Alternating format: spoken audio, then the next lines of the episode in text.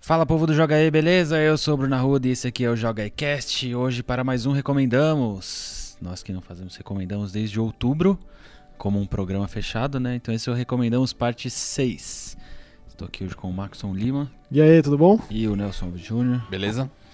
Então vamos voltar ao nosso formato que fizemos no ano passado de recomendações. Cada um escolheu X jogos, novos ou não, Novos ou não. lançamentos ou é. não. Essa é a parte importante, né? Não Isso, é o que estamos jogando recentemente. Isso aí. Então, Maxon, pode começar. Bom, vou começar com um que a gente comentou bem pouquinho aqui no JogaCast, lá na época do Game Awards, né? Porque ele foi indicado pra surpresa de todos, inclusive até do próprio criador do jogo. Uhum. Porque não para de falar isso até hoje, o Swearing, o Hidetaka Suehiro, o cara do, do Deadly Premonition, que é o The Missing. É, eu acho que é um jogo que é, é bem fácil de passar despercebido, porque você olhando, assim, a primeira impressão é que é um jogo de plataforma sem atrativos, né? Se você não conhece o cara, não sabe que esse cara é um cara extremamente bizarro e que com certeza não seria só isso. Mas aí cabe dizer que ele é realmente muito mais e ele é uma, um questionamento muito profundo sobre é, aceitação na adolescência. É, e bullying no colégio, e, e bullying por diferenças no colégio. Então, dentro de um jogo de plataforma com elementos muito bizarros, do tipo, a personagem principal ela pode se mutilar e usar os seus membros, sua cabeça, para a resolução dos quebra-cabeças. é, ainda tem esse, esse- essa, essa, essa narrativa que vai para esses lados, tudo por celular, por troca de mensagens do celular. Ela tá atrás de uma amiga dela que desapareceu. É, e aí o, o que você conhece mais sobre ela, a interação dela com a mãe, dela com o professor, dela com outros amigos do colégio, por troca de mensagens no celular. E é uma linguagem extremamente ultramoderna, assim, né? Com um monte de meme, um monte de, de emoticon e, e sticker e tudo mais. Então acho que vale muito, muito a pena. Até se você não gosta dos outros, dos outros jogos desse cara. Por exemplo, o D4 ou até o Dead Premonition, que eu sei que é um jogo meio intragável, assim. É, eu ainda acho que esse, particularmente, merece atenção. Até porque é baratinho também, né? Acho que custa uns 60 reais, 40 reais por aí.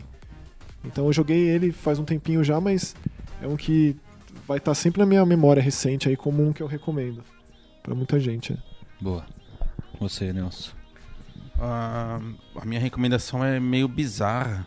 É, sempre, sempre, a gente sempre recebe uns jogos de independentes e, e vem muita tranqueira, né? Vem, vem. Isso aí é, infelizmente Qual, qual que você diria, Nelson, que é É pro- a proporção aí? Dos que... Ah, eu diria que 60%. Ah, eu ia falar 60% mais. é alto, tranqueira? vem Não, muita eu ia falar 75%. Nossa, eu tô lembrando aquele último de kart que você tava jogando, Nossa, eu lembra? joguei um de, um de. é Como se fosse Olimpíadas do Faustão, só que japonês, cara. Meu Nossa, é uma Deus. das coisas mais. É pior que aquele de corrida? pe- Muito pior. O quê? Muito pior. É ruim num é, nível. é pior assim, que Drunk Fu. Drunk Full Master. É uma, é uma competição acirrada. Mano do céu. Bom, enfim. Ratalaika? A minha competição. A minha, a minha competição. A minha recomendação não, não entra nessa, nessa lista das tranqueiras. Isso é legal. Embora na hora que eu, que eu abri o jogo a primeira vez, eu torci um pouco o nariz, mas passou rápido, assim, porque é bem legal. Chama Hellfront Honeymoon. Já ouviu falar? Não? Hellfront Honeymoon. Procura na live aí. É, saiu também pra Steam, Play 4 e acho que vai sair pra Switch agora. É uma mescla bem estranha de RTS com Twin Stick Shooter. Eita. Então, é, pois é. Eu- por isso que eu torci o nariz, mas depois que você começa a jogar, você entende, é muito legal. É o que? Um twin stick com gerenciamento de base, é isso? É, só que muito, muito, muito simples. Tudo acontece na mesma tela, então assim, você não, não move pelo mapa, o mapa cabe inteiro na tela. Eu joguei sozinho, mas ele permite até quatro jogadores simultâneos se enfrentando, então deve virar uma zona colossal. É, e essencialmente você controla os seus bonequinhos pro lado que você vai tirar com, com o analógico.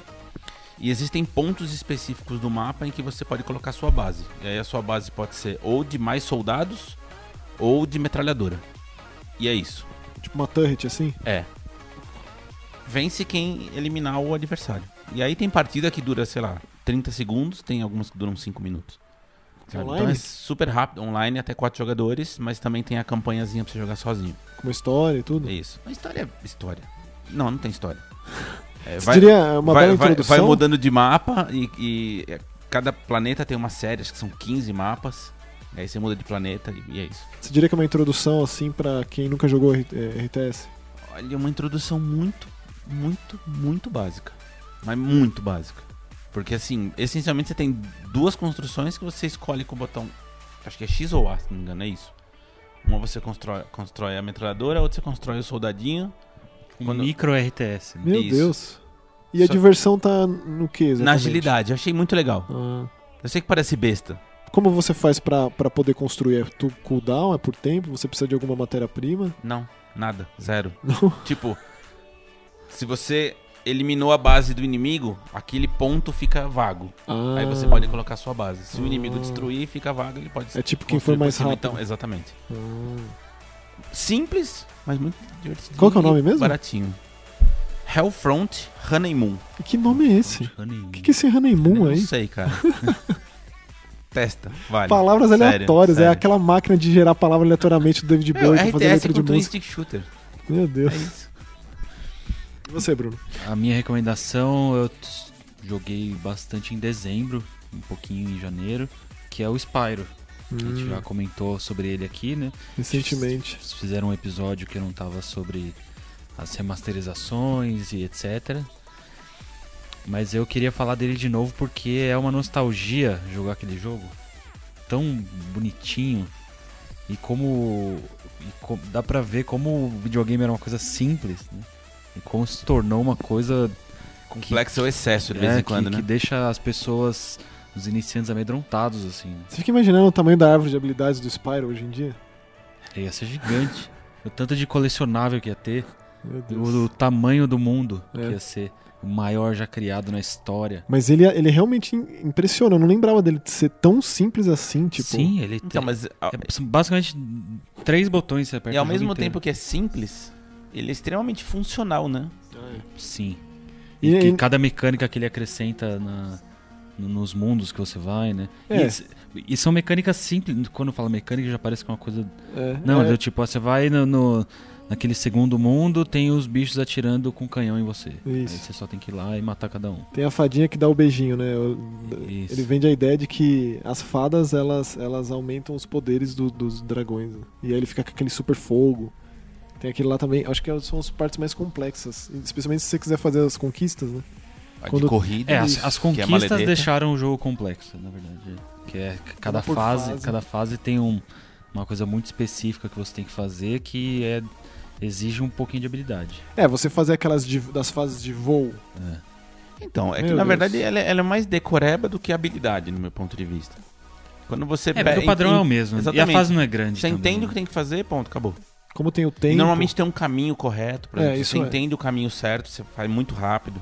É repetição e isso tá atrelado à paciência, né? Porque você vem, acaba perdendo. E aí ele esbarra na parede, cai, ou você Isso. sem querer. E vale dizer que o jogo no tá chão. dublado, né? Isso, Que muito, essa- muito, esse e pra mim é muito o ponto dublado. alto, assim, é, desse muito bem relançamento. dublado. Eu gostei. E eu, eu- uma coisa que eu queria falar também é que ele, ele mostra o quanto ele é simples quando você encontra cada dragão que tá congelado e ele fala uma frase que você fez nos primeiros três minutos de jogo. tipo, você salva um dragão no, no mundo 6, aí ele fala, se você segurar o A, você voa. Ou então ele fala: Obrigado, Spyro! Tem E ter. nunca mais aparece, Acabou. né? Ca- Cada dragão mais legal que o Os outro. dragões super legais, E um aparece tipo voz. 10 segundos. É, É. Aí o Spyro. olha. bizarro. É Aliás, o que, bom, que é virou o muito Spyro, bom. né? Ele era tão o Spyro era muito fofo. bonitinho e aí virou aquele troço horroroso do Virou Skylander. um né? capetinha no Sky- O Skylanders. diabo da Tasmânia do, do Spyro, Spyro, né? Spyro Não, mas bravo. e- esse é o Spyro de fato, do, do, do jogo do relançamento. Ah, é. E aí, você chegou a jogar os outros? Não, só joguei um por enquanto. Eu nem eu. Você, começou não, o eu dois, comecei né? o segundo. Eu vou jogar com calma porque é um jogo que eu, eu eu- esse, eu- esse eu quero fazer jogar. devagar. Quero jogar todos. É, Eu também. Mas eu achei interessante esse lance da conquista por fase. Ah, deu, deu um. Um pouquinho de tempo a mais pra cada jogo. É, exatamente. Faz Mas você... Você sabe que você falou de nostalgia, mas eu acho que pra galera que tem filho agora, que tá começando a jogar, quer ter um- uma experiência interessante de jogo sem tanta violência e tal, essa é uma boa recomendação. E são três jogos num pacote só, né? Eu acho mais do que o Crash, porque o Crash ele é difícil. É muito difícil, né? É. É, nem se compara. Esse jogo é um jogo mais gostosinho mesmo. E, e se você só quiser ir passando, sem se preocupar em pegar é, pe- pedra preciosa ou todos os dragões, aí que é molezinha mesmo, de tudo. Gostoso mesmo.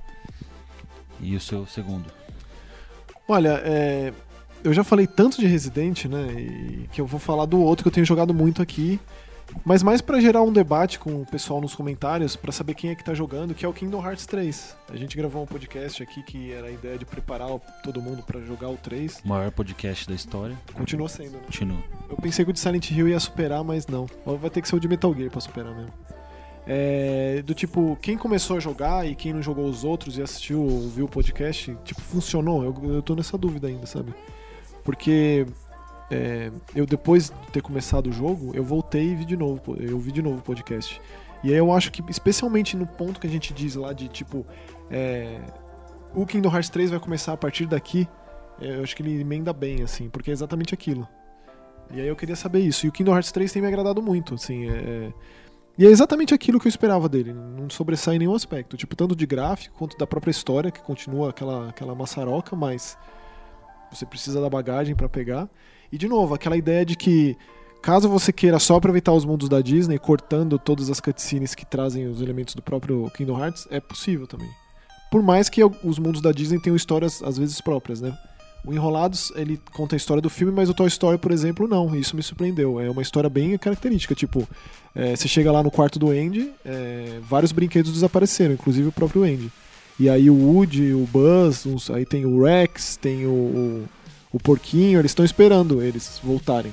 E aí quando você chega lá, percebe-se que não, que eles não vão voltar, que alguém da Organização 13 dividiu o mundo, e é uma história própria. Eu achei isso legal. Eu esperava que fosse ser uma recontagem do, do, do, do primeiro, do segundo filme, então, mas não é. É, Então é mais uma curiosidade mesmo, não nem recomendação, porque quem, quem queria jogar provavelmente tá jogando. Mas pra saber se funcionou, o que, que tá achando do jogo novo, se já terminou, se já viu o final secreto que liberaram, etc, etc. Mais, mais nesse sentido. Bom, mandem nos comentários então do youtube.com.br jogatv, onde quer que você esteja assistindo ou ouvindo. Você, Nelson, tem mais recomendação? Tenho. É, Eu adoro a LucasArts, sempre falei isso pra vocês. E aí eu sou apaixonado pelos Adventures, todos aqueles grandes clássicos e tal. E recentemente eu resolvi matar a saudade do Full Throttle. Eu comprei a versão remasterizada, que acho que saiu pra Play 4, eu joguei no Steam. E recomendo não só pra quem conhece, pra quem já jogou o original, mas pra quem nunca jogou um Adventure, eu acho que é mais do que obrigatório, é muito bom. É, Ele não é tão difícil, né? não é tão difícil. Ele tem é muito- trechos ele é muito, é, mas ele é muito mais fácil, por exemplo, do que o do Day of the Tentacle, nem se compara. Eu diria que ele tem três momentos críticos ali. Que É, mas, mas assim, crítico no sentido de, de tentativa e erro, não de ser difícil a ponto de você travar, sabe? Hum. Ele, ele é mais lógico do que o Day of the Tentacle, que tem aqueles, aquelas pirações de É. passado, futuro e tal. Aquela parte lá que a gente comentou, inclusive, quando você tava jogando lá, eu tava olhando, da estrada, de como você precisa derrotar o. É, é, essa é uma, que você tem que ter a ordem correta de usar as É armas difícil, e tal, mas é meio que uma tentativa e erro funcional. É, meu, tem a voz do Mark Hamill no jogo, sensacional. Então, e a, e a arte desse remasterizado é muito bonita, muito incrível. E você pode trocar entre eles apertando um botão. Sim. Né? Recomendo muito. E é um jogo também super barato. Né? É, eu acho que de- deve estar uns 10 dólares, nem isso. O Mark Hamill podia voltar a fazer dublagem de videogame, né? Quem sabe, né? Ele era tão intenso nessa época aí, fazia tanta E é coisa. impressionante que você joga e você não reconhece a voz dele. Você só vai pelo crédito que você descobre, porque Que legal. ele é, ele é muito camaleão, é impressionante. Caraca. Jogo bom, hein? Fica aí minha dica. Bom, minha última dica, eu comentei em algum episódio passado aqui do jogo Brawl Stars, que é o jogo de celular dos criadores do Clash. Mas você Clash tinha, come... tudo, né? você tinha começado a jogar. É, tava na primeira semana de jogo. E agora? Ag- Eu continuo jogando diariamente desde então. Pronto, acabou. Eu já disse tudo. Só de você Essa é jogar todo dia, é, meu Deus. Mas qual que é o, qual que é o lance que eu. Que, por exemplo, o Clash Royale eu joguei muito e não jogo mais. Qual que é a, a diferença principal do. Pra quem abandonou o Clash Royale também? É, no Clash Royale você tinha muitos tipos de cartas que você consegui- conseguia pegar os personagens e era difícil conseguir as cartas. Coisa que, como. Não sei se é porque tá no começo do jogo, ou se porque é mais fácil mesmo, mas como tem menos personagens, você tem acesso aos personagens mais rápido. Então você não fica com a frustração de tipo, pô, o cara tá com esse personagem ou não, então por isso que ele ganha.